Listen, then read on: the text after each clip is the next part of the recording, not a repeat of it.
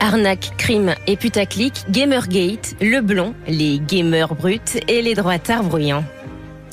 Revenons quelques instants sur le Gamergate, parce que c'est quand même le, point de départ de tout ce bazar.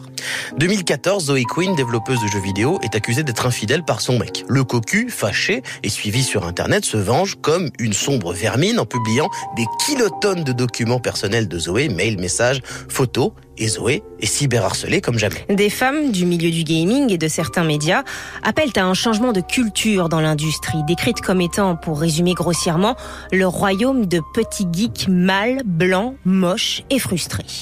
S'ensuit une nouvelle vague de harcèlement. Les gamers attaquent férocement ces femmes qui osent les insulter en utilisant un hashtag commun, Gamergate. Mais uniquement les réduire à de vilains masculinistes serait assez malhonnête. Il y en a, mais le Gamergate est un énorme magma de combats différents, car le milieu du journalisme gaming est compromis. Pour certains, le problème de base, la tromperie de Zoé Quinn n'est pas une banale coucherie. Elle est accusée de séduire des journalistes pour promouvoir son jeu. Alors au tout départ, une partie des membres de ce Gamergate accuse le milieu du jeu vidéo en réalité de corruption, de mentir aux gens, euh, de faire du favoritisme, d'utiliser le mouvement qu'ils ont eux-mêmes euh, construit uniquement pour cacher les vraies pratiques scandaleuses des studios qui soudoient des journalistes pour bien faire parler de leur jeu. Le problème là-dedans, c'est qu'en fait, tout est vrai. Oui, le milieu du gaming est malade. Oui, il y a des conflits d'intérêts partout.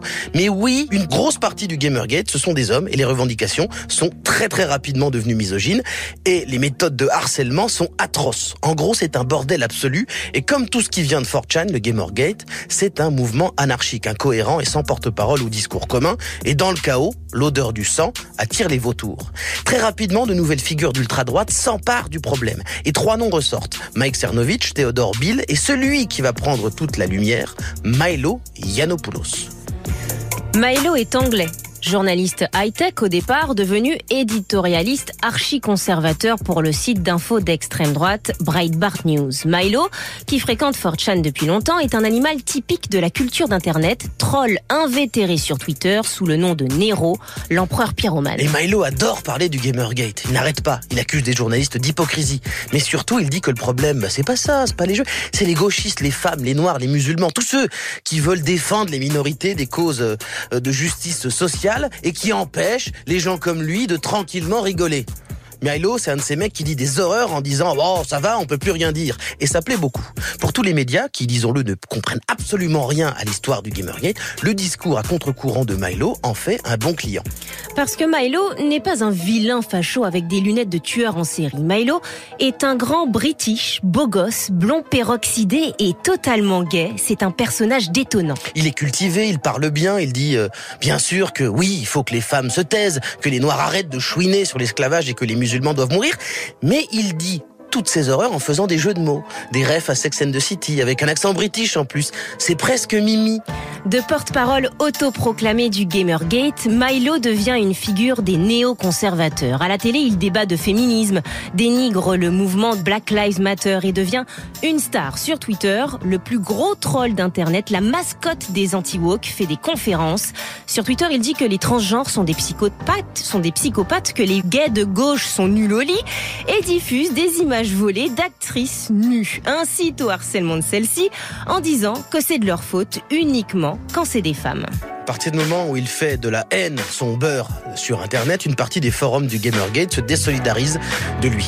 Mais c'est trop tard. Milo a transformé le combat pour la, ce combat en combat pour la liberté d'expression et surtout la liberté d'être horrible. En 2015 et 2016, c'est le chouchou des médias, il se fait bannir de Twitter définitivement après une campagne de harcèlement sur une actrice noire, Leslie Jones, en la traitant toute une journée de transsexuelle hideuse, de grosse, de moche, de singe. Mais une fois banni, il accuse juste les bien-pensants de vouloir le museler. De toute façon, il a toujours ses articles sur le site Breitbart News tenu par Steve Bannon, conseiller politique de Donald Trump, et Milo signe un contrat énorme en maison d'édition pour faire un livre et il fait le tour des plateaux, jusqu'à l'irréparable, quand dans le plus gros podcast du monde, il ose défendre le droit de coucher avec de jeunes mineurs.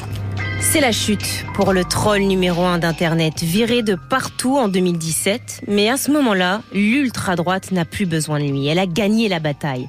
Trump est au pouvoir, Bolsonaro arrive au Brésil un peu plus tard, et toutes les extrêmes droites du monde, en Angleterre, en France et ailleurs, ont pris exemple sur le néoconservatisme hyper connecté.